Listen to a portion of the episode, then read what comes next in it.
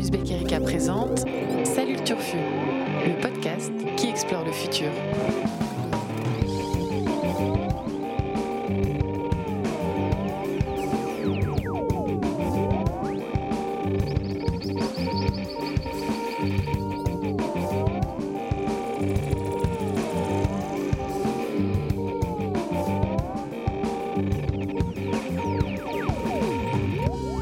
Salut à toutes, salut à tous et surtout salut le Turfu, le podcast qui explore le futur. 2019 touche à sa fin. 2019, c'est bientôt fini.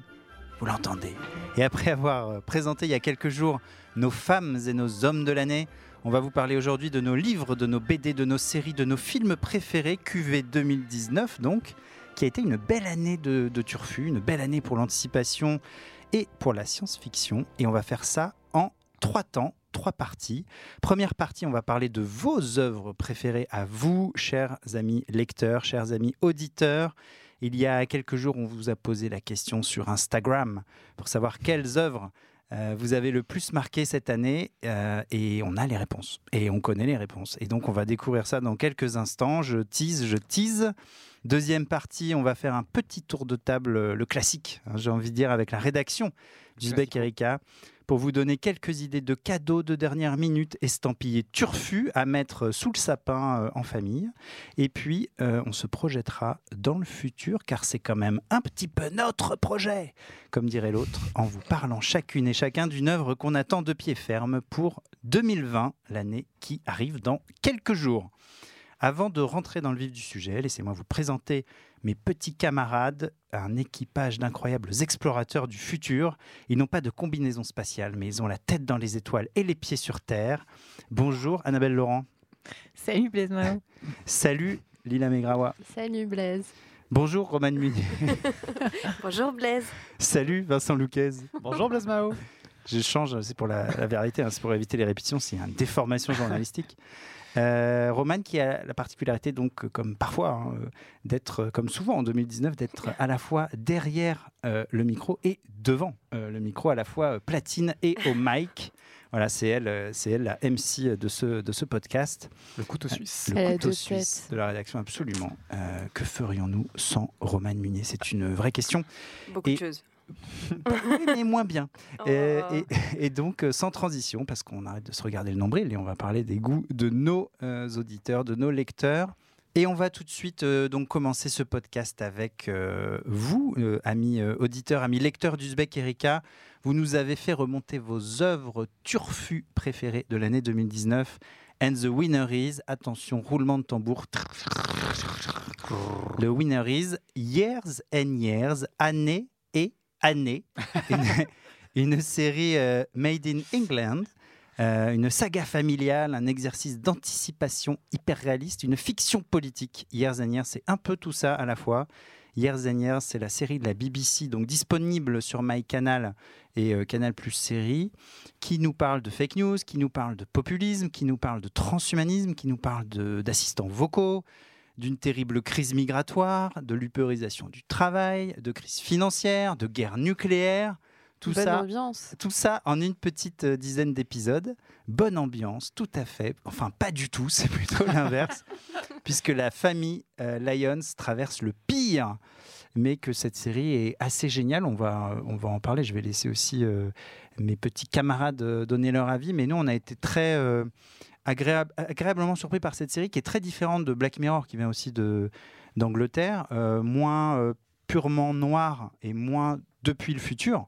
Et en fait, là, on est depuis le présent et on est dans un présent, euh, dans un futur, l'exploration d'un futur immédiat. hein. On commence aujourd'hui et on est sur, euh, sur une dizaine d'années qui, qui vient. Et moi, ce que j'ai aimé dans cette, dans cette série, c'est qu'elle, malgré sa noirceur, malgré des rebondissements très très glauques, faut faire vraiment gaffe. Alors, des- parfois, euh, on peut regarder de manière un peu binge-watching des séries glauques, mais là, non. Là, il faut vraiment s'arrêter à deux épisodes. Mais j'ai fait cette erreur, donc je vous le Tu as déconseille. été heurté par le binge watching. Ouais, ouais, attention avec Years and Years. Mais ce qui est bien donc pour euh, Years and Years, c'est que on nous montre le pire, mais on nous montre aussi comment la vie continue euh, pour la famille Lyons, comment on se débrouille euh, dans cette situation-là, comment en fait euh, individuellement, collectivement, euh, on peut aussi avoir quand même un peu de prise sur ce monde et je trouve que ça c'était quand même un message euh, d'espoir euh, malgré la grande noirceur de Years and Years. Annabelle et Vincent, je sais que vous avez vu euh, la série. Est-ce que vous ça Partagez ce ça constat. m'a pas remué plus que ça. Je- Trop habitué aux séries collapse. Blasé. On en fait trop. Non, non, je, je plus sois. Elle est assez traumatisante cette série. Ouais. Juste en cherchant des extraits tout à l'heure, euh, j'avais des frissons, la musique et tout, c'est un peu. euh, c'est vraiment affreux. En fait, cette série affreuse. Euh, C'est drôle aussi, hein, il y a un peu ouais. d'humour quand même. Non, oui, Mm. oui, c'est drôle. Et puis, ça, c'est aussi, ils sont très attachants, les, les membres de la, de la famille. Mm. Euh, moi, ce qui m'a plu, c'est que euh, c'était des. ben, oui, c'est pas du tout Black Mirror. Le tout petit, euh, le tout petit clin d'œil, c'est notre amie Bethany, qui est donc. Euh, la fille euh, qui est la transhumaniste de la famille, voilà.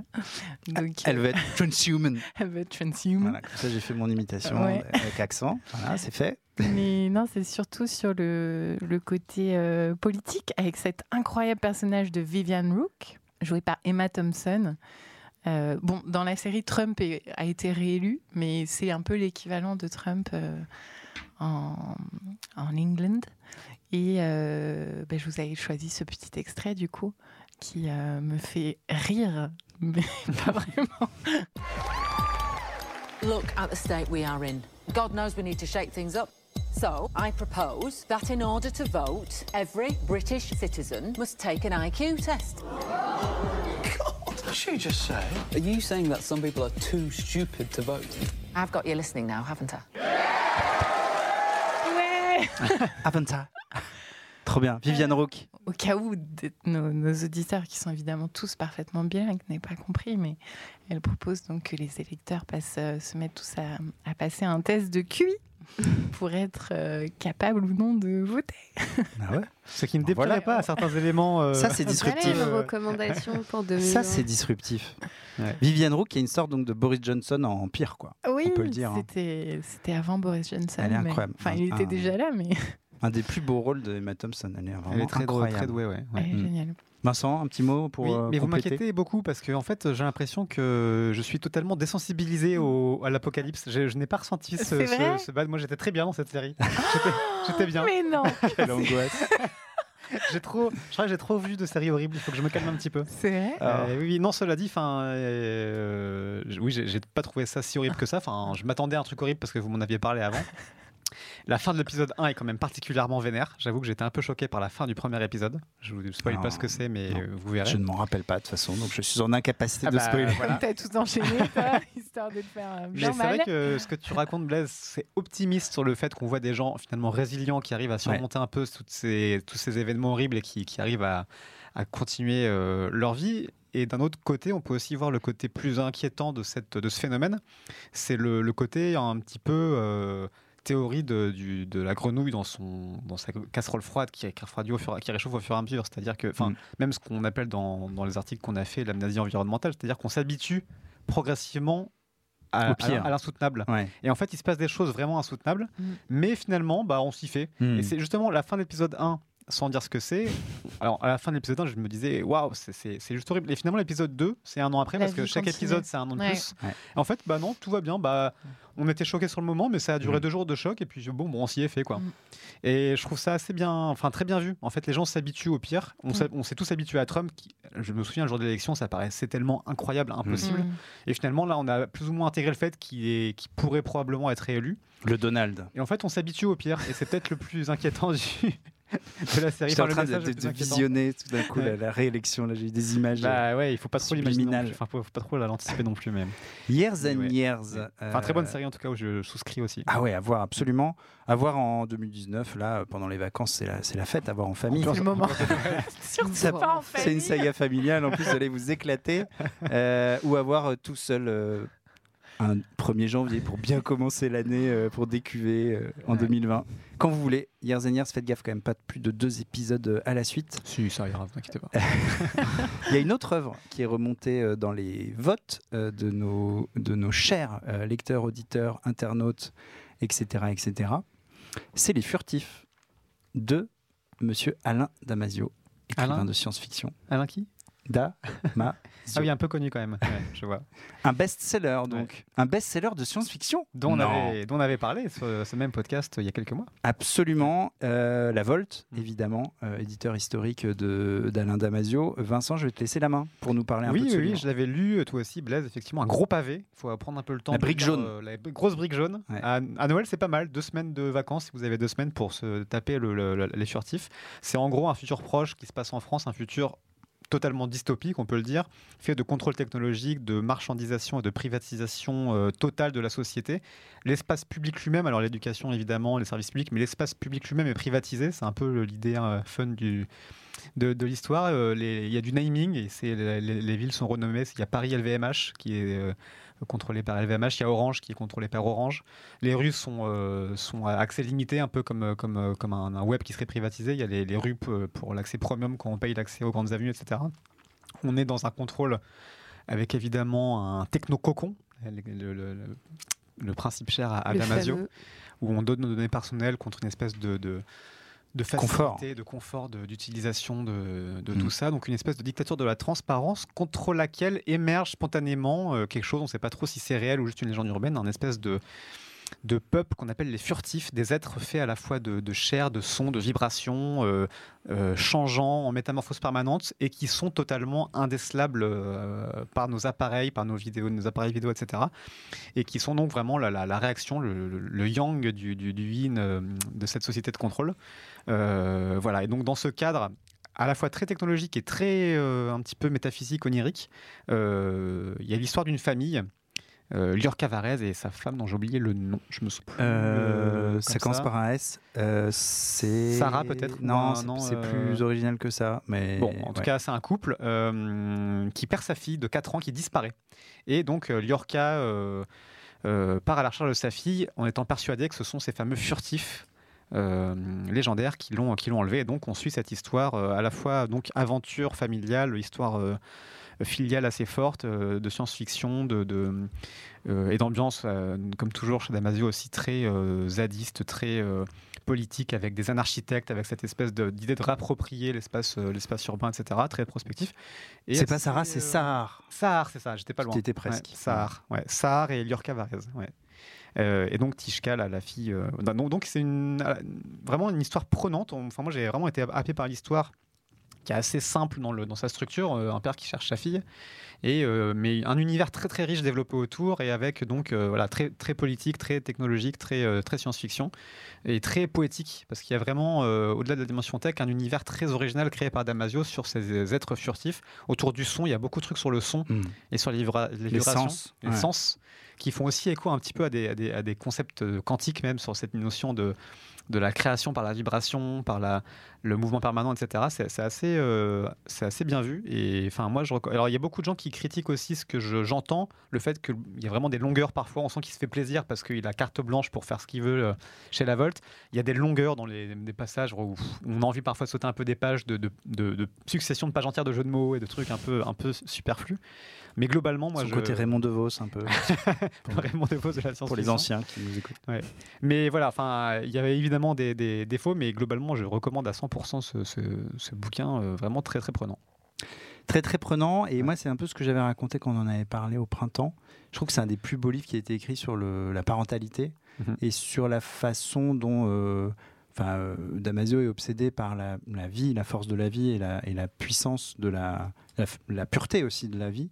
Et euh, je trouve que dans la façon dont il décrit, euh, notamment le personnage de Tishka, euh, il montre quelque chose de hum, évidemment de l'amour filial et de cette recherche-là avec la quête de, de Varese et de Lorca et, et, mais euh, aussi la façon dont les enfants sont pas encore des êtres corrompus entre guillemets Ouais.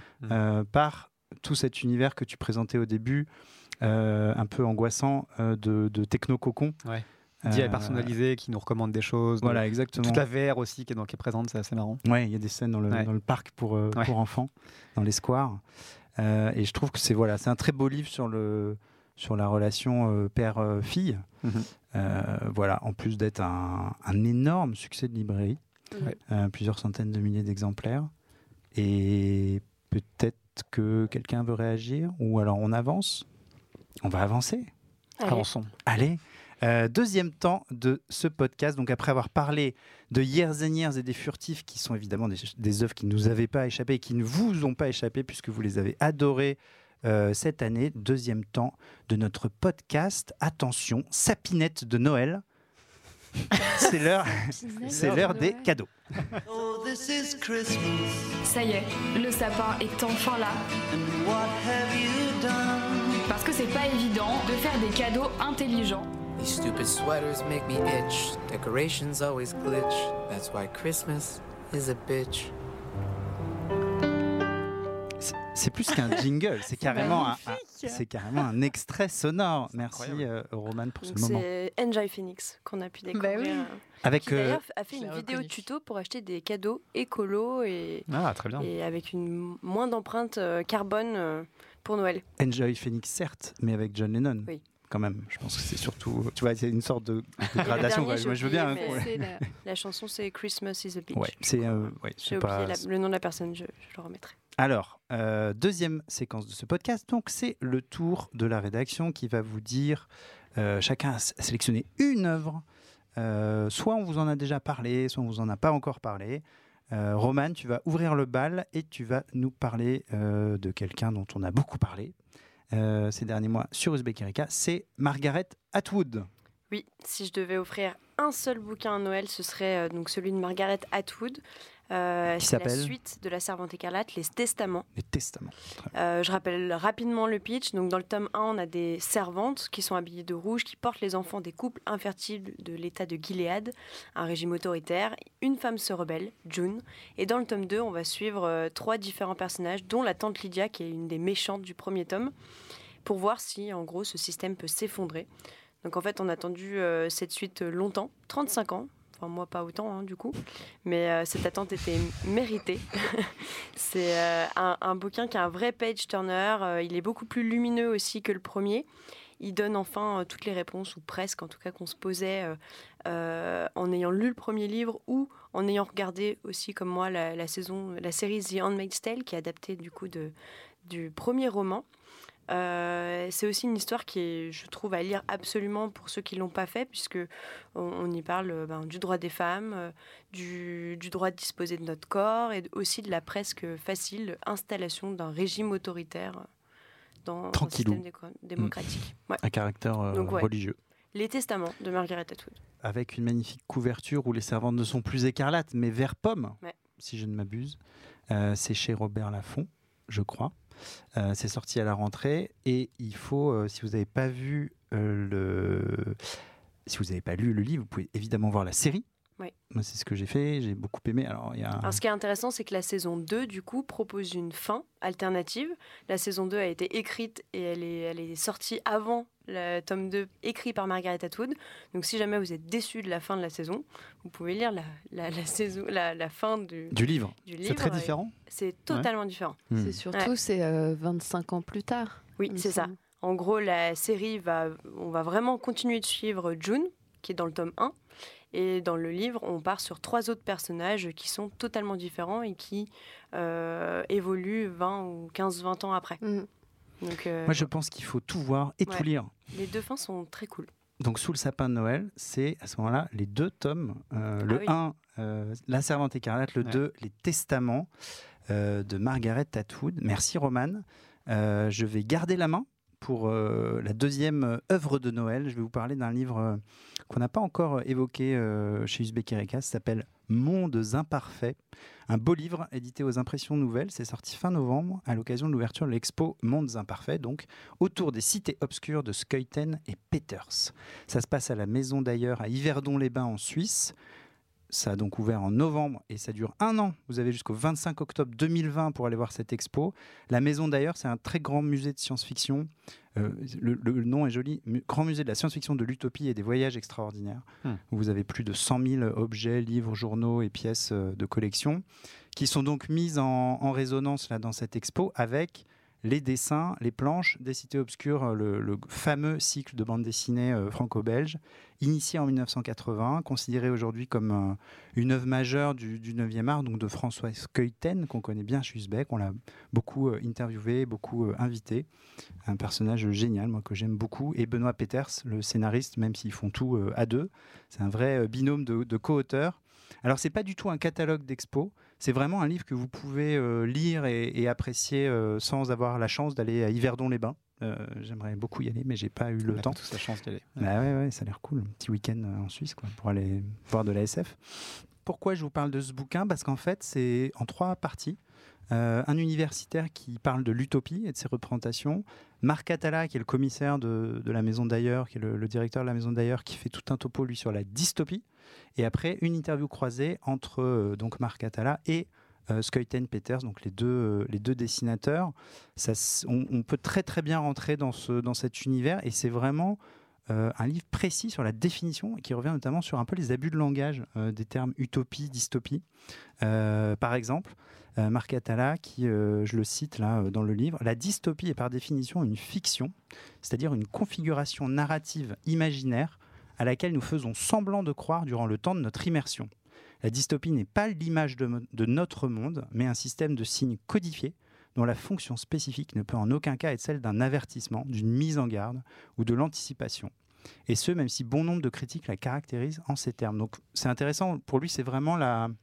euh, il dit, il dit l'utopie décrit un bonheur collectif, et c'est une vision extérieure. Euh, par exemple, Ecotopia, Mhm. euh, le livre dont tu avais parlé l'année dernière, Ouais. Vincent. Tandis que la dystopie n'est pas une description, c'est un récit. Et elle raconte le, le malheur d'un ou des habitants qui vivent dans une utopie, justement.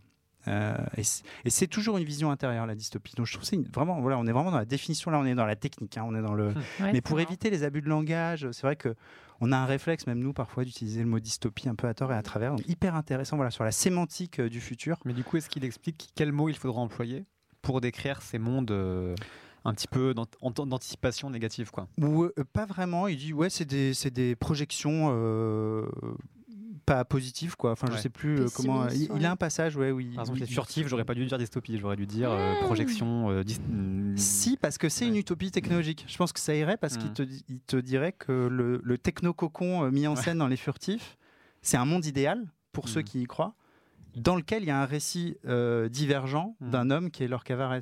Donc en fait, ça, si, si, ça- je pense qu'on est dans la dystopie justement. D'accord. Ouais. Bon. Il y, a, il y a utopie collective et dystopie euh, individuelle euh, C'est dedans. une question de point de vue finalement. Exactement, Ouais. c'est une question de point de vue. Et Skeuten et, et Peters respectent beaucoup les, les codes de l'utopie, c'est-à-dire euh, le voyage vers l'ailleurs, les mondes clos, les lois immuables, l'architecture monumentale. Il y a tout, ce- tout cet univers de ce qu'ils appellent l'inquiétante étrangeté Mm. euh, dans leurs dessins, très influencés par Jules Verne, par euh, Albert Robida aussi, et ses dessins de l'extrême fin du 19e. Euh, et eux, ils disent on essaie de proposer un regard utopique, pas d'inventer des utopies euh, en tant que telles, mais de proposer des petites fenêtres utopiques. Voilà, jolie euh, expression de Skeuten et Peters. Euh, J'ai lu ce livre quelques jours après avoir vu un très beau film d'animation que je vous recommande aussi. à- Alors là, en famille, pour Noël, c'est parfait. Pas du tout la même ambiance que Years and Years. Ça s'appelle Le Voyage du Prince, euh, film d'animation d'un- d'une grande figure de l'animation française qui s'appelle Jean-François euh, Laguillerie, euh, et qui est justement sur trois cités euh, un peu utopiques à leur manière et qui montrent qu'aucune euh, n'est une utopie euh, idéale. Donc voilà, j'ai je trouvais que ces deux œuvres étaient vraiment en écho. Et puis je profite de mon temps de parole Temps de bonus. mon temps de bonus pour vous parler de deux autres livres dont j'avais promis de parler, mais on n'a pas eu le temps de le faire. Et c'est des cadeaux de Noël parfaits. Euh, Tolkien, tu en avais un peu parlé, Vincent. Évidemment. ouais. Il y a l'expo en ce moment euh, à la BNF à Paris.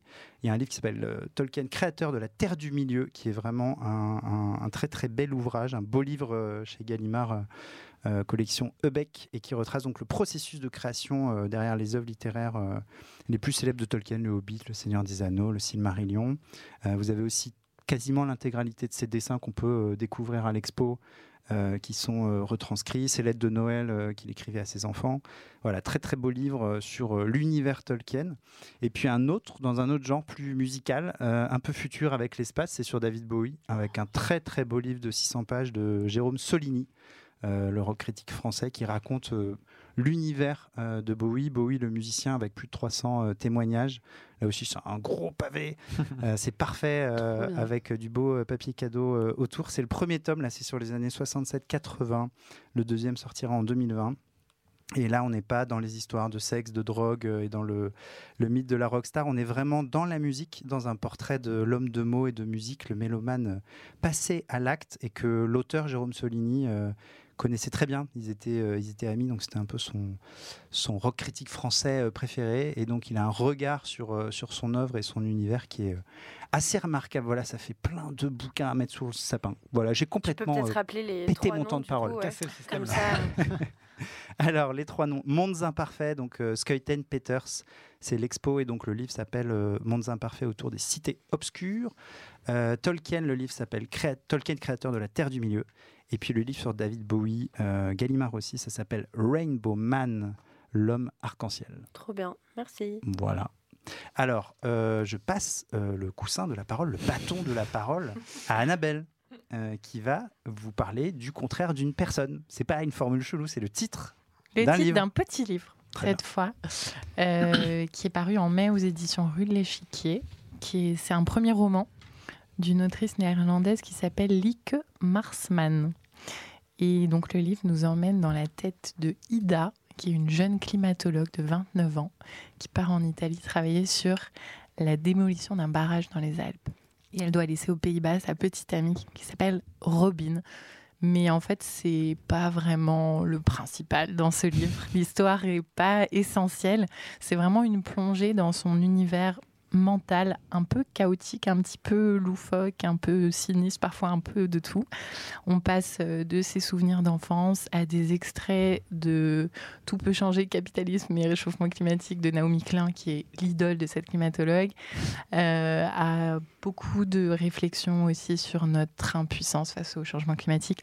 Donc c'est euh, assez hybride comme, euh, comme euh, forme de, de roman, un peu essai. Il y a même des poèmes, il y a parfois quelques mots sur quelques pages. Enfin là, comme ça, ça a l'air très concept, mais l'essentiel du bouquin, c'est quand même euh, compréhensible et voilà, pas, pas forcément poétique. Euh, donc ça se lit très vite. Je crois que c'est 200 pages. Donc une petite insomnie et c'est bon. Parfait. Voilà. Euh, Après Years and Years, qu'on n'arrive plus à dormir. Voilà. voilà. Et, euh, et c'est un bon cadeau parce que je pense que ça peut résonner chez pas mal de, de monde en fait. Euh, ça se lit rapidement, mais euh, après ça fait cogiter. Et je voulais vous lire la première phrase, l'incipit de ce roman qui est Enfant, j'aimais m'imaginer concombre. Ah, C'est Waouh. c'est les premiers mots Ah, trop bien, ça a l'air bien. C'est cool. Voilà. Enfant, j'aimais m'imaginer concombre. Concombre. Voilà. Vous avez une heure pour écrire la suite. Et donc, euh, Lieke Marsman, Ouais. le contraire d'une personne. Et c'est sorti. Il faut lire le livre pour comprendre le titre. Ouais, j'allais dire, on n'a pas d'indice sur le raison de Non. ce titre, c'est mystérieux. C'est un Ouais. autre extrait que j'aurais pu vous lire, mais j'ai préféré ce- cette petite phrase Le- sympathique. Ce de- n'est pas le concombre, donc le contraire d'une personne. Non. pas- c'est vraiment- ouais, ça aurait pu, mais ouais. Tu es peut-être Je- sur la bonne piste. Je vous laisse méditer sur ça. Je n'ai pas de relance possible après cette phrase de Vincent.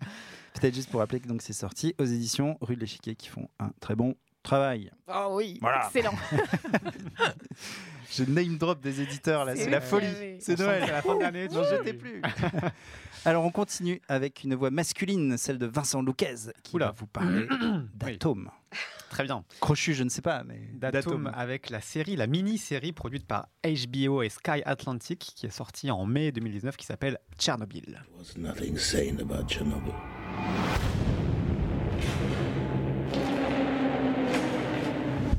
Pleased to report that the situation in Chernobyl is stable. In terms of radiation, I'm told it's the equivalent of a chest x ray. No, Chernobyl is on fire. And every atom of uranium is like a bullet. Euh, Chaque atome d'uranium est comme une balle. On retombe sur l'idée un petit peu plus euh, angoissante de nos séries de tout à l'heure. Euh, c'est une très bonne série de Tchernobyl parce que c'est une série qui change un peu. On aurait pu parler de toutes les séries, euh, les suites de séries qu'on a souvent euh, chroniquées ici. Mais là, c'est une série qui sort un peu de ce qu'on fait d'habitude. C'est c'est pas une- c'est pas un docu-fiction, mais c'est extrêmement documenté et c'est extrêmement intuitif, un- un- euh, comment dire, inspirant et, euh, et informatif sur ce qui s'est passé donc à Tchernobyl, la, la centrale en Ukraine Ukraine, à, à l'époque République soviétique de l'URSS, euh, en 86, quand, euh, quand a lieu l'accident euh, nucléaire donc à Tchernobyl. Et en cinq épisodes, à peine cinq épisodes d'une heure, on, re- on retrace l'historique de comment s'est passé cet accident depuis, le, depuis la première heure de quand arrive l'incident. Et plus que l'incident technique, ce qui est fascinant, c'est la gestion humaine de, de l'accident et c'est ça qui est dramatique, c'est que d'abord la série montre que finalement il y a eu une catastrophe parce qu'il y a eu une accumulation de plein de problèmes simultanés, Mm. euh, une concordance des, des, des saloperies, failles. des failles. Et, euh, et c'est vraiment aussi euh, l'échec du système soviétique. Quoi. On voit vraiment que c'est la faille humaine d'abord de l'administration kafkaïenne, du nombre de grades qu'il faut prévenir. Ch- Chacun doit prévenir son supérieur, ça prend des plombs pour remonter jusqu'au Kremlin et pour redescendre. Et surtout, en fait, euh, la propagande euh, prend le pas sur la vérité. Et c'est ça qui est fascinant, c'est qu'en fait, le chef du pauvre ingénieur qui voit que, le cœur de la centrale a explosé, euh, lui dit non, non, c'est un réacteur soviétique, donc ce n'est pas possible qu'il explose. Tu as du mal voir, camarade. Retourne voir. Et donc le mec retourne voir, se faire cramer le visage. euh, bah si, si, ça a bien cramé. Non, non, euh, tu es un traître à la nation, ça n'a pas cramé. Je te dis que c'est impossible. Mm. Et donc la vérité, c'est celle que euh, c'est celle de la ligne du parti, c'est pas la vérité du, du terrain, quoi. Et, euh, et c'est ça qui fait perdre un temps fou. euh, à la, Dans la réaction. à la dans la réaction pour à la fois pour évacuer les gens de, de la ville voisine à la fois pour pour essayer d'éteindre enfin pas d'éteindre mais de de- d'étouffer la réaction dans, dans le cœur et puis, euh, et puis voilà, pour, euh, qui, provoque aussi euh, une réaction en chaîne de, catastrophes. Donc la série est à la fois très intéressante sur le sur l'explication de ce qui s'est passé, notamment un épisode qui se passe dans le, le procès, la mise en scène soviétique du procès des ingénieurs sur place et qui est très pédagogique. Il y a un, petit côté Fred et Jamie euh, version soviétique où il y a des petites maquettes pendant le procès qui expliquent bien comment fonctionne un réacteur et pourquoi ça pourquoi ça a merdé. Je ne ferai pas d'imitation de Fred et Jamie avec l'accent russe. Je te regardais en essayant de voir Je avait sais, mais non. euh, un petit Fred off, mais, mais non. Camarade euh, Jamiov. Camarade Jamiov. Non, ce sera pour une autre fois ou après l'émission. Voilà, en privé. Euh, voilà. Mais donc voilà, il y a ce côté très pédago et puis ce côté donc euh, voilà culture du secret, disparition de la notion de, de- de vérité qui est totalement relativisée. D'ailleurs, la série commence comme ça hein, sur un sur un, un prolepse. Donc, euh, à l'inverse d'un flashback, comme ça je, vous, je glisse un petit mot pour Noël en plus à Arcazé. On se cultive euh, en écoutant euh, le podcast du Zbek. Tout à fait. Et donc cette, cette dilution aussi de la responsabilité qui est intéressante. Personne n'est vraiment responsable Mm. de ce qui se passe parce que c'est cette chaîne donc kafkaïenne de responsabilité qui fait écho à plein de choses d'aujourd'hui. Euh, D'abord cette déresponsabilisation, ça me faisait penser à un truc qu'on a publié il y a pas longtemps, dont tu parlais Blaise, le- le- sur l'architecture du mépris, le, le sociologue Michael Labbé qui a, Ouais. qui, a, qui a fait une interview, qui nous a donné une interview sur, sur le site d'Ouzbek et qui parle un peu de ça sur un domaine qui n'a rien à voir, sur la- cette, euh, ce design antisocial dans, dans les villes, où on ne trouve plus la personne responsable de cette mise en place parce que chacun, euh, chacun reporte la responsabilité sur d'autres. On retrouve un peu ça sur un autre sujet dans, dans Tchernobyl. Et surtout, on retrouve cette notion de post-vérité. Quoi. Là, Mm. Évidemment, c'est une série américaine qui, qui parle de Trump en parlant de, de, de l'Union soviétique en, en creux et qui parle aussi du climat, euh, qui est la grande catastrophe environnementale de notre époque. Et le, le parallèle est flagrant en fait dans, dans ce déni permanent. On- on- les, les scientifiques disent en permanence aux responsables soviétiques, mais c'est une catastrophe, il faut réagir dans l'urgence, c'est absolument vital. Et il y a un déni euh, politique euh, des dirigeants qui fait perdre un temps fou, qui est, qui est presque criminel. Et, euh, et voilà, et le message est assez, assez transparent par rapport à cette urgence et à cette gestion finalement idéologique de l'urgence. Euh, on réagit par idéologie, euh, ou plutôt on ne réagit pas par idéologie. Et, euh, et voilà, donc il y, a il y a des raisons historiques, euh, scientifiques et, euh, et très actuelles aussi de, de voir cette série. Je la recommande pour toutes ces raisons. Je la recommande aussi car euh, elle est super. C'est un peu bizarre euh, l'anglais au début, pendant Ouais. 10 minutes. Oui, c'est vrai qu'on est à Pripyat en Ukraine et les mecs parlent un anglais, Ouais, un américain euh, parfait. C'est assez euh, étrange, avec... mais on s'y fait en fait. assez Alors du coup, les, l'oublie. Sovi- les Russes n'ont pas été contents du tout, du coup, de cette Bah oui, adaptation euh, américaine. Mm. Et ils ont euh, dit qu'ils allaient faire leur propre version de la série parce que pour eux, la- l'accident de Tchernobyl est dû à un sabotage par un espion de la CIA. Ça sera donc une version garantie sans fake news et sans propagande. Ça, ça met un peu en abîme ce que je disais sur la post-vérité finalement. Très bien. Mais on a aura- hâte de Si tu regarder. veux voir une série en, en russe, tu pourras. On pourra faire une étude comparative. Ça va être cool. Ouais, Trop ouais. bien. Tchernobyl, Voilà. à voir. Tchernobyl Ça à dure mettre 5 heures. à mettre sous le sapin ou à, à voir en tout cas quand vous avez le temps. Cinq petits euh, épisodes. Enfin, Tchernobyl à mettre sous le sapin, évidemment, c'est- la série. hein, métaphore, Tchernobyl, fait. il faut pas déconner. Euh, Lila. euh, Ouais, je ris beaucoup trop à cette blague. Elle est pas mal. Elle est pas mal, mais bon, ça n'avait pas non plus un éclat de rire. Non, mais bon, le- l'année finissant, la fatigue aidant. Euh, Lila, bon courage. Tu vas nous parler en plus d'un truc sapin. rigolo Bah oui. qui s'appelle Yves. Tout à fait, sous mon sapin euh, cette année, le film Yves, tu le disais, Blaise de Benoît Forjard, une douceur euh, comique et futuriste. Yves a triomphé à Cannes. Yves est l'homme de l'année. À ce détail près, Yves est un frigo Bonjour, je m'appelle Yves. Intelligent. c'est cool, N'est-ce pas? Et ouais, donc Yves, hein, c'est l'histoire d'un gentil loser, Jérém, qui au lieu de terminer son premier album euh, de rap sous la pression de son manager incarné par euh, Philippe Catherine, alors je préviens, j'arrêterai pas de parler de Philippe Catherine tant qu'on l'aura pas reçu dans ce podcast. Mais tu n'as jamais arrêté de parler de Philippe Catherine. donc Jérém donc procrastine en mangeant des gâteaux secs et des bananes. Sa vie va être chamboulée, comme on l'a entendu dans la bande-annonce, par l'arrivée d'un frigo qui devient son meilleur pote, Yves, un ami qui lui veut du bien, un frigo intelligent. Alors rapidement, Yves prend les rênes, fait de Jérém le dernier rappeur à la mode. Seulement, Yves n'est pas vraiment le frigo naïf et servile qu'il paraît être. Yves de Benoît Forjard, c'est surtout l'histoire d'une bromance qui tourne mal. C'est sûrement le premier film de pote homme-machine. C'est très bien écrit. Les acteurs sont tous très bons. Le fond est documenté.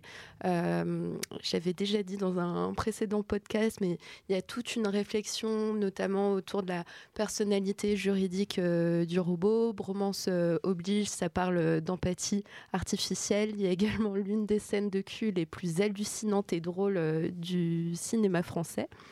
J'arrive jusque-là. Il y a également euh, Une scène de sexe, donc. Ouais, une scène euh, de sexe. Pardon. Merci Laisse se la réveiller Pardon, avec pardon. quelques.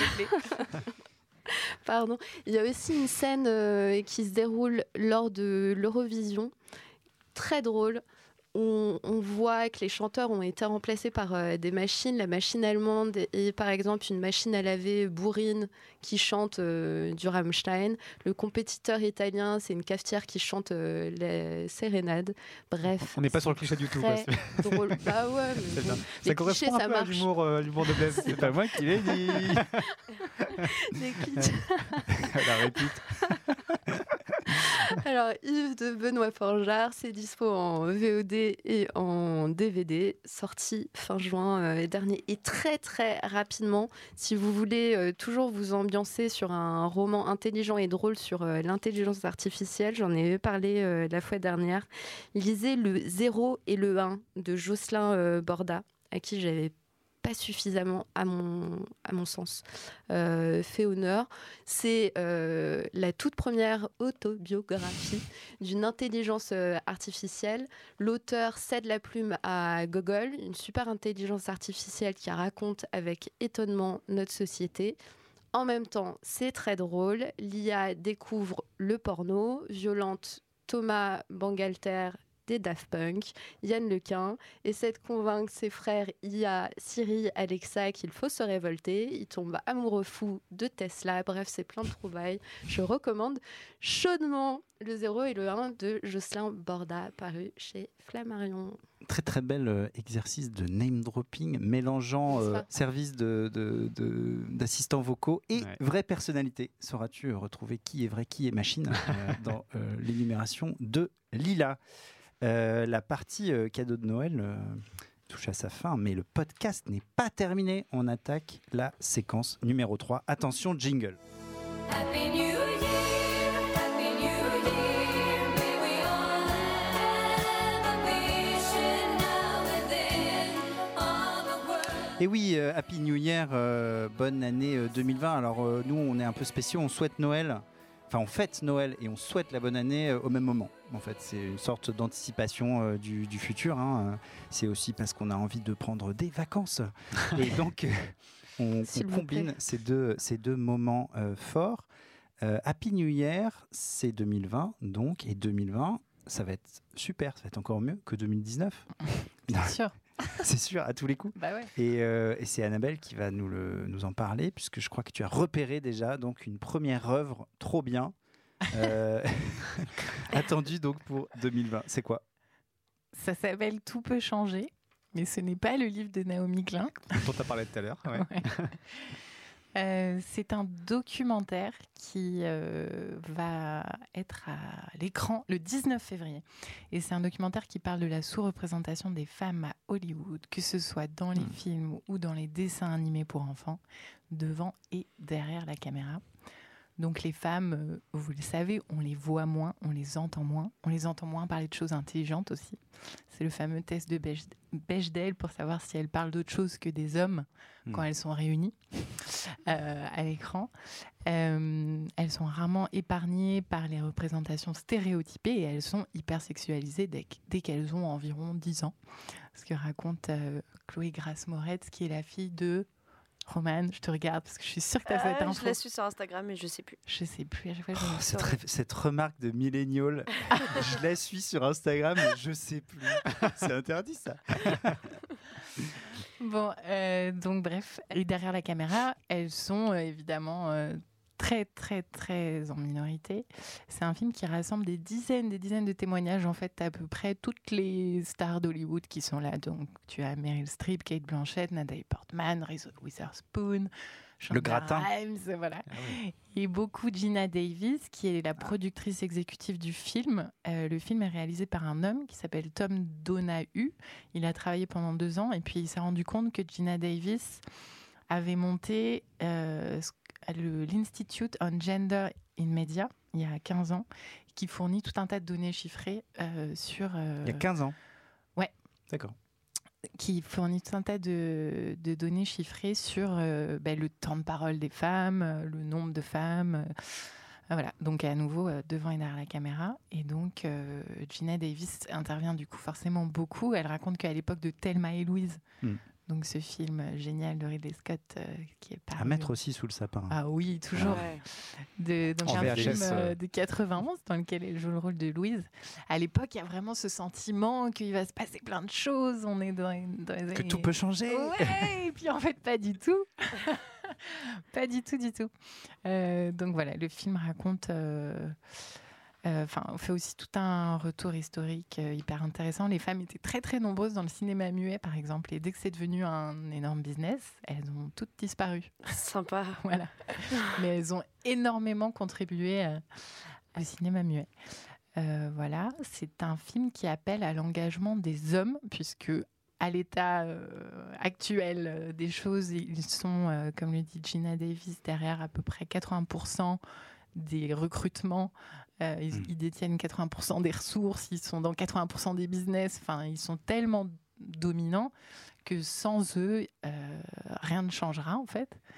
Donc, euh, elle donne les... le film donne l'exemple de FX, le network américain, dirigé par un homme qui a vraiment fait une démarche proactive pour engager plus de femmes et en se rendant compte, en fait, il, il a lu les, les chiffres euh, du, du- du fameux Gina Davis Institute. Il a été très étonné de se rendre compte à quel point les femmes étaient complètement, euh, enfin beaucoup plus en minorité que ce qu'il imaginait.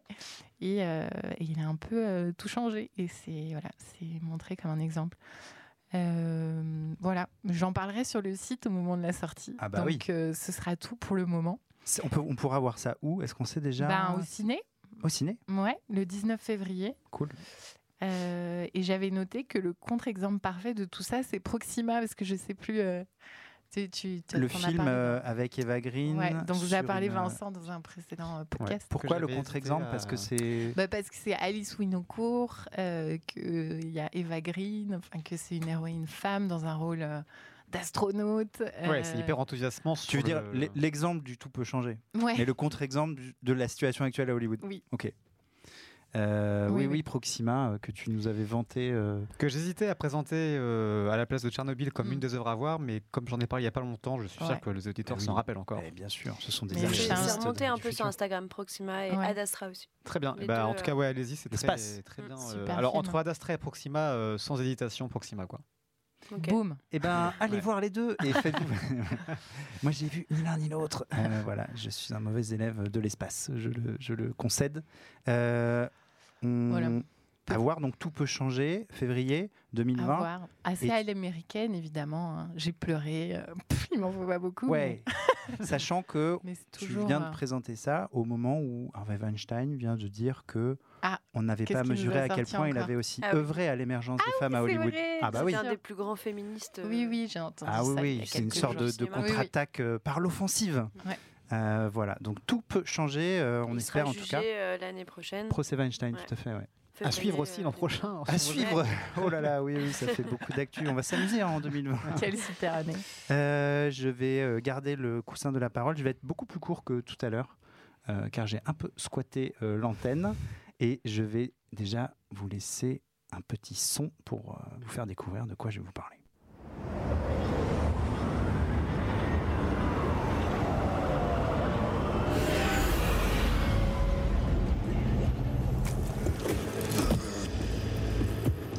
Take the fucking chip decks.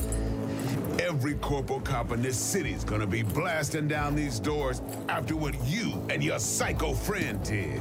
We didn't need all this cocksucking attention, damn it. Voilà, alors là, on est dans une ambiance un peu masculine. Euh, Cyberpunk 2077, le jeu vidéo euh, peut-être le plus attendu euh, depuis 5 ans. Jeu vidéo donc d'action RPG développé par Bandai Namco. L'histoire se passe en 2077 dans un univers donc cyberpunk. Pour le coup, le titre laisse peu de doute euh, sur le contenu. Ça se passe donc dans une métropole futuriste qui s'appelle Night City, la ville de la nuit avec des bas-fonds bien glauques, des méga corporations très très très méchantes, des implants technologiques dans tous les sens et tous les codes donc de l'esthétique euh, cyberpunk qui sont mis en scène dans un dans un jeu vidéo euh, hyper ambitieux, gros moyen. On incarnera un personnage qui s'appelle V, qui sera customisable à l'infini. Donc y a là les, les fans de cyberpunk trépignent. Euh, ça sort le 16 avril 2020. On va vous en reparler en long et en large sur Uzbek Erika. Il y aura des, des surprises autour de ça, de Cyberpunk 2077. J'en dis pas plus parce qu'en en fait, il faut tester le jeu maintenant. Il n'y a plus qu'à. Euh, mais hyper attendu donc pour euh, tous les fans de William Gibson, tous les fans du cyberpunk, tous les amateurs d'implants. Rendez-vous en avril 2020. Euh, et Roman, je te laisse la main. Tu vas nous parler d'un changement d'ambiance, là, j'ai Ouais, envie de dire encore. Complètement. D'ailleurs, euh, Cyberpunk, j'avais vu la bande-annonce à Paris Games Week et ils avaient dit un truc intéressant, c'est qu'on pouvait terminer le jeu sans tuer qui que ce soit. Et Intéressant, euh, c'est un plus. mm. ouais. bah, en disant ça, tout le monde a fait Pfff dans la salle. ça m'a fait beaucoup rire. J'en profite pour dire qu'on avait hébergé sur le site du Becqueriga un très intéressant euh, webdoc Oui. euh, sur euh, pourquoi on tue autant euh, dans les jeux vidéo. C'est très intéressant. YouTube, ouais. Tous les mécanismes de la mort dans les jeux vidéo. Vas-y, je Eh ben, moi, je suis allée voir Les Enfants du Temps de Makoto Shinkai. Euh, je l'ai vu en avant-première la semaine dernière avec tous les plus grands fans du réalisateur euh, euh, japonais. Donc, euh, c'est euh, Les Enfants du Temps. Ça raconte l'épopée d'un jeune garçon à Tokyo qui arrive sans un sou pour trouver du travail. Et on y découvre le Japon constamment sous la pluie. Il pleut tous les jours, tous les jours, tous les jours. Et euh, au bout d'un moment, donc, le jeune garçon, il finit par rencontrer euh, une fille soleil qui serait capable de faire revenir le soleil. Euh, mais euh, il, il va se poser la question à quel prix est-ce que euh, on, est, on, on ferait tout pour avoir une bonne météo dans la ville? Et finalement, est-ce que Tokyo n'a pas été trop loin dans sa bétonisation et dans, son, dans sa destruction de la nature? Donc euh, voilà, c'est un film qui va sortir au cinéma le 8 janvier 2020. Autant dire demain. Ouais. Donc. C'est pour les enfants ou pour les adultes ou les Et deux ben, c'est un peu. alors, Adults Makoto only Shinkai, c'est celui qui a réalisé le film The- Your Name. D'accord. Et qui un- c'est pareil, c'est des films d'animation qui sont euh, compréhensibles, je pense, par les enfants, mais qui offrent une deuxième lecture pour les adultes. Très Donc bien. c'est plutôt cool à regarder euh, en famille ou tout seul ou avec des potes. Cool. Un petit peu euh, comme le voyage Ouais. du prince dont je vous parlais tout à l'heure, qui est pareil, qui est tout public, quoi, qui peut être lu de, de différentes euh, manières. Euh, tu as dit donc ça sort le 8 janvier. 8 janvier 2020, ouais. Cinéma, plateforme Cinéma. Cinéma. Ouais, un Il faut film. demander maintenant. hein, À parce que- l'ancienne. Ouais. Euh, cool. Makoto Shinkai, Les Enfants du Temps. Euh, Lila, j'ai envie de dire que c'est à toi de nous projeter en 2020. Tu vas nous parler de quoi? De contes et de légendes? Tout à fait. Conter légende, euh, c'est le nom du nouveau spectacle hein, du metteur en scène et auteur euh, de théâtre Joël Pomera. Euh, quatre ans après, ça ira, fin de Louis, qui était un spectacle sur le processus, la parole révolutionnaire. Ça faisait bien longtemps qu'on n'avait pas vu une nouvelle création de Pomera au théâtre. Alors, entre-temps, il a un peu fait quelques incursions à l'opéra ces dernières années. Il a également monté euh, Pagnol récemment à la prison des Bonnettes, des Baumettes, Les baumettes. avec des détenus. Autant dire euh, qu'il n'y a pas eu de tournée. Alors, pourquoi compter les gens Très bonne blague. On a le droit de rire à ces blagues. Voilà, merci. Pourquoi À retardement, mais on arrive. Autant dire qu'il n'y a pas eu de tournée. Bah Eh oui. Bah oui. Pourquoi euh, Enfin, quoi que, compter quoi que les tu gens peux faire une tournée des prisons. Oui, mais il faut remonter les comédiens à chaque fois, c'est Bah compliqué. oui. Il faut réapprendre Ok, aux comédiens. c'est vrai. compliqué. Oui. Marius en plus. Tu montes Marius euh, de Pagnol à la prison des Baumettes. C'est Il y a un parfait. contexte, bien sûr. C'est parfait. Donc alors, pourquoi Conter légende, euh, c'est sûrement euh, turfu. Alors Conter légende, lit-on dans la note euh, d'intention, est une fiction documentaire d'anticipation sur la construction de soi à l'adolescence et le mythe de la créature artificielle. Autrement dit, Pomera imagine un monde légèrement futuriste, il insiste vraiment sur euh, ce terme-là, légèrement futuriste dans lequel humains et robots sociaux cohabiteraient. Il ne s'agit pas, explique Pomera, de travailler sur les dérives de l'intelligence artificielle ou de mettre en scène une énième révolte des machines, mais plutôt à faire l'expérience de cette possible coprésence entre une humanité dite naturelle et une autre reconstruite ou artificielle. Alors je ne sais pas vous, mais moi j'ai très très hâte. Ça commence au Théâtre des Amandiers à Nanterre à partir du 9 janvier prochain. Ah, c'est bientôt, ouais. Sorti. Mais Montez ouais. les gens On est sur le, le- le 2020, euh, janvier, février. Moi, je vous ai envoyé en, en avril. Et encore donc de l'IA, hein, beaucoup d'IA en ce moment. euh, Mais oui. Chez Lila Vrai- Negrawa. Mais pas que. surtout- beaucoup chez les créateurs, en fait. Exactement, Mm. vraie obsession euh, des artistes euh, cette année. Normal. Entre Yves, euh, Killing euh, Robots, Ouais. Conter légendes de, de Pomera. euh, Dans les furtifs, il y en a Je aussi, vous en hein, ai pas parlé, mais début janvier euh, prochain, il y aura un roman qui va sortir euh, au Diable Vert, Kétamine. Tout à fait. Euh, pareil, biographie d'une euh, intelligence artificielle. De Zoé Sagan. Exactement. Très bien. Euh, on salue nos amis du Diable Vauvert aussi, euh, puisque- puisqu'on aime tous les éditeurs. euh. Merci euh, Lila. Alors Vincent, toi, tu vas nous envoyer beaucoup plus loin en 2020. Oui, moi, je vais vous faire patienter toute l'année 2020. Même si ça fait un moment, là aussi, c'est un peu comme euh, Cyberpunk euh, 2077, ça fait un moment que trépignent les fans d'un film culte dont il va y avoir une nouvelle version Eh en novembre, c'est ça? Surtout un bouquin culte. Blaise Ah oui, bien le- sûr. le- Frank Herbert. le Frank, Frank Herbert, oui, le, le- donc le créateur de la saga Dune, le cycle de Dune. Voilà, merci pour l'ambiance sonore. tadam. Parce que je n'ai pas trouvé de, de petit extrait, comme disent les inconnus. Il n'y avait pas encore d'extrait euh, de- sur ce film, qui sort le, donc le 23 décembre 2020. Donc, J'adore on la citation euh, des inconnus, bah oui, tellement euh, placé, générationnelle. euh, C'est quoi les inconnus? Ouais, merci. Roman. merci Roman. ok, boomer. Retourne sur Instagram, Roman, merci. Eh oh. Euh, non, non, c'est moi qui fais le vieux con là. Mais euh, dans, Dune, donc. Dans pile un an, en fait, Mm. euh, le 23 décembre 2020, Dune de Denis Villeneuve qui sort et donc qui raconte euh, cette histoire de la famille Atréide euh, dans l'Empire galactique qui est, qui est assassiné, qui est trahi par la famille Harkonnen. Et donc, il y a le jeune Paul, Paul Atréide qui va essayer de venger sa famille tout en étant exilé sur la planète, la mystérieuse planète Arrakis, surnommée Dune, planète désertique dominée par le peuple nomade des Fremen, autant de noms qui parleront à tous les lecteurs de Frank Herbert. Euh, et donc, on, voilà, enfin, pour finir le petit synopsis, donc sur Dune, il y a cette, cette fameuse épice qui est une, une, une substance non synthétisable et qui est présente que sur Dune. Donc la planète a une, une puissance géostratégique majeure parce que c'est une épice qui permet de décupler les facultés psychiques humaines. Hmm. Or, nous sommes dans un monde où euh, les robots ont été bannis suite à une révolte des humains contre la domination des machines.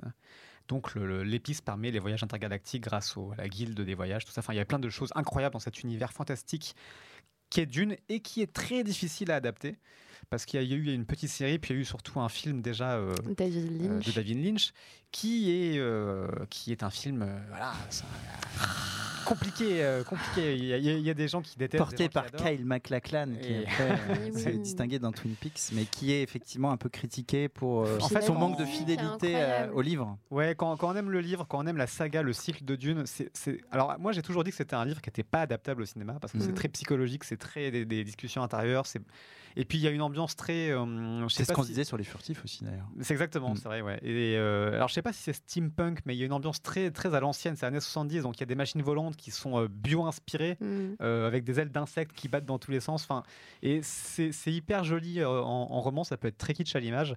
Et moi, je suis pas trop fan de la première version de, du coup du film Dune. faut voir le, par ailleurs le documentaire qui avait Oui. été réalisé autour de la tentative d'Alejandro euh, Jodorowsky, Ouais. le réalisateur, de monter enfin, un de projet, réaliser euh, un projet euh, Dune, incroyable avec qui avait l'air pharaonique, avec ouais, jamais lu. Non. Ouais, Non, beaucoup jamais. trop pharaonique pour le coup. Mais il y avait donc Dali en, directeur artistique, il y avait, il y avait un, un nombre de. Orson Welles. Orson Welles, il y avait, je sais Ah plus Il qui y à la avait. Möbius et Ouais. Giger, Mm. Hans euh, Giger, à la conception, l'univers euh, graphique. Ouais, c'était, euh, c'était tellement gigantesque que ça n'a pas eu lieu du coup. À la musique, tu avais euh, Tangerine euh, Dream. Dream. et euh, les Pink Floyd, il me semble. Ouais, mais il y avait beaucoup de choses. Mais du coup, euh, du coup, c'était. euh, Ça aurait été incroyable. Ça aurait été incroyable. Ça serait peut-être incroyable avec Denis Villeneuve parce que parce que Denis Villeneuve fait des très bonnes choses. Denis Villeneuve fait beaucoup de, de films et il a fait euh, récemment Blade Runner 2049, euh, la suite de Blade Runner et surtout Premier Contact, qui était un des meilleurs films de science-fiction de 2016, 2017, 2016. À ton sens À, à mon sens. donc, donc de façon objective et. euh, Moi, je plus sois aussi. hein. J'avais bien aimé. C'était original. Ouais, ouais, non, très original sur la vision de l'arrivée extraterrestre Mm. par le langage et par le, enfin avec une réflexion sur le temps, et enfin qui, est- qui est incroyable. Et, euh, et donc voilà, donc euh, grosse gros espoir de sur cette adaptation de Dune parce que Denis Villeneuve euh, connaît son boulot et parce qu'il y a un gros casting aussi avec euh, Timothée Chalamet que vous connaissez tous, Euh, Oscar Isaac, Rebecca Ferguson et Stellan Skarsgård.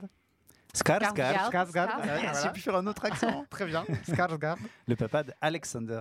Exactement. Skarsgård. Ouais, Ouais. Donc gros casting, gros, Gros acteur. réalisateur, grosse saga littéraire. Donc euh, gros espoir sur ce film euh, qu'il ne fera pas de, de se voir. On verra bien. ouais. On espère que les Harkonnen seront euh, aussi horribles euh, que dans l'adaptation de Lynch. Ils étaient absolument atroces. Ils étaient un peu trop atroces pour Ouais. être euh, crédibles. Ils, mais, ils ont devenu un peu ridicules et Ouais. ridiculement drôles. On va voir ce, qui- ce que Denis Villeneuve a, a concocté pour les Harkonnen. Ouais. Euh, merci Vincent. J'ai envie de dire que malheureusement, déjà, l'année touche à sa fin, mais ce Oh podcast aussi Oh touche à sa Oh fin. Mais oui, on vous a parlé de, de frigo connectés, de, de climatologues qui se rêvent en concombre, d'hommes arc-en-ciel, de servantes vert pomme. C'était cool, on aurait bien prolongé. beaucoup de choses. Il y a beaucoup de choses qu'on a aimées euh, aussi, dont on n'a pas pu parler là, mais vous pouvez retrouver tout ça euh, sur le site d'Uzbek Erika, dans les pages de notre magazine. On va vous concocter aussi des petits best-of euh, à lire euh, pour les vacances, des articles qui, qui recommandent un peu et qui font des sessions de rattrapage sur, sur le meilleur de l'année euh, 2019. Euh, merci à vous, surtout de continuer de nous écouter, de nous suivre. N'hésitez pas à nous, à nous écrire pour faire des retours sur les réseaux sociaux, sur les plateformes de podcast, en commentaire de notre site. On, est, on a hâte de, discuter avec vous de, de tout ça et de vos goûts en matière de culture fut. N'hésitez pas aussi à découvrir nos autres podcasts. J'en profite, c'est l'instant auto-promo. Euh, pendant les vacances de Noël, on a du temps, il faut digérer et donc on peut écouter le podcast Rétro Futur de Lila Megrawa. Le prochain, euh, c'est avec Haroun, l'humoriste qu'on aime beaucoup aussi euh, chez Uzbek. Samedi 21 décembre, vous pouvez découvrir ça. Prochain 300 milliards d'étoiles, le podcast de l'espace animé par Vincent Louquet. Ça sera avec Hervé Cotin, un astrochimiste spécialiste de la vie dans l'univers et de l'origine donc de la vie. Rien que ça. Ouais. Eh oui, magnifique. Et puis, restez connectés sur usbekerika.com pour découvrir aussi nos deux prochains formats. Il y aura Tech Clash, sortie programmée le 30 décembre, lundi 30 décembre, podcast animé par Fabien Benoît sur les grandes controverses technologiques de notre temps. Et puis, et puis, et puis, en janvier, janvier 2020, l'œuvre la plus attendue de l'année 2020, Ma Bataille, le podcast d'Annabelle Laurent qui sortira courant janvier. Vous découvrirez tout ça, ça vous parlera des droits du futur. Hmm, mais qu'est-ce que c'est que ça? Eh bien, rendez-vous en janvier 2020. Mais d'ici là, voilà, continuez de nous lire, de nous écouter. Et puis, euh, et puis à bientôt euh, dans le futur.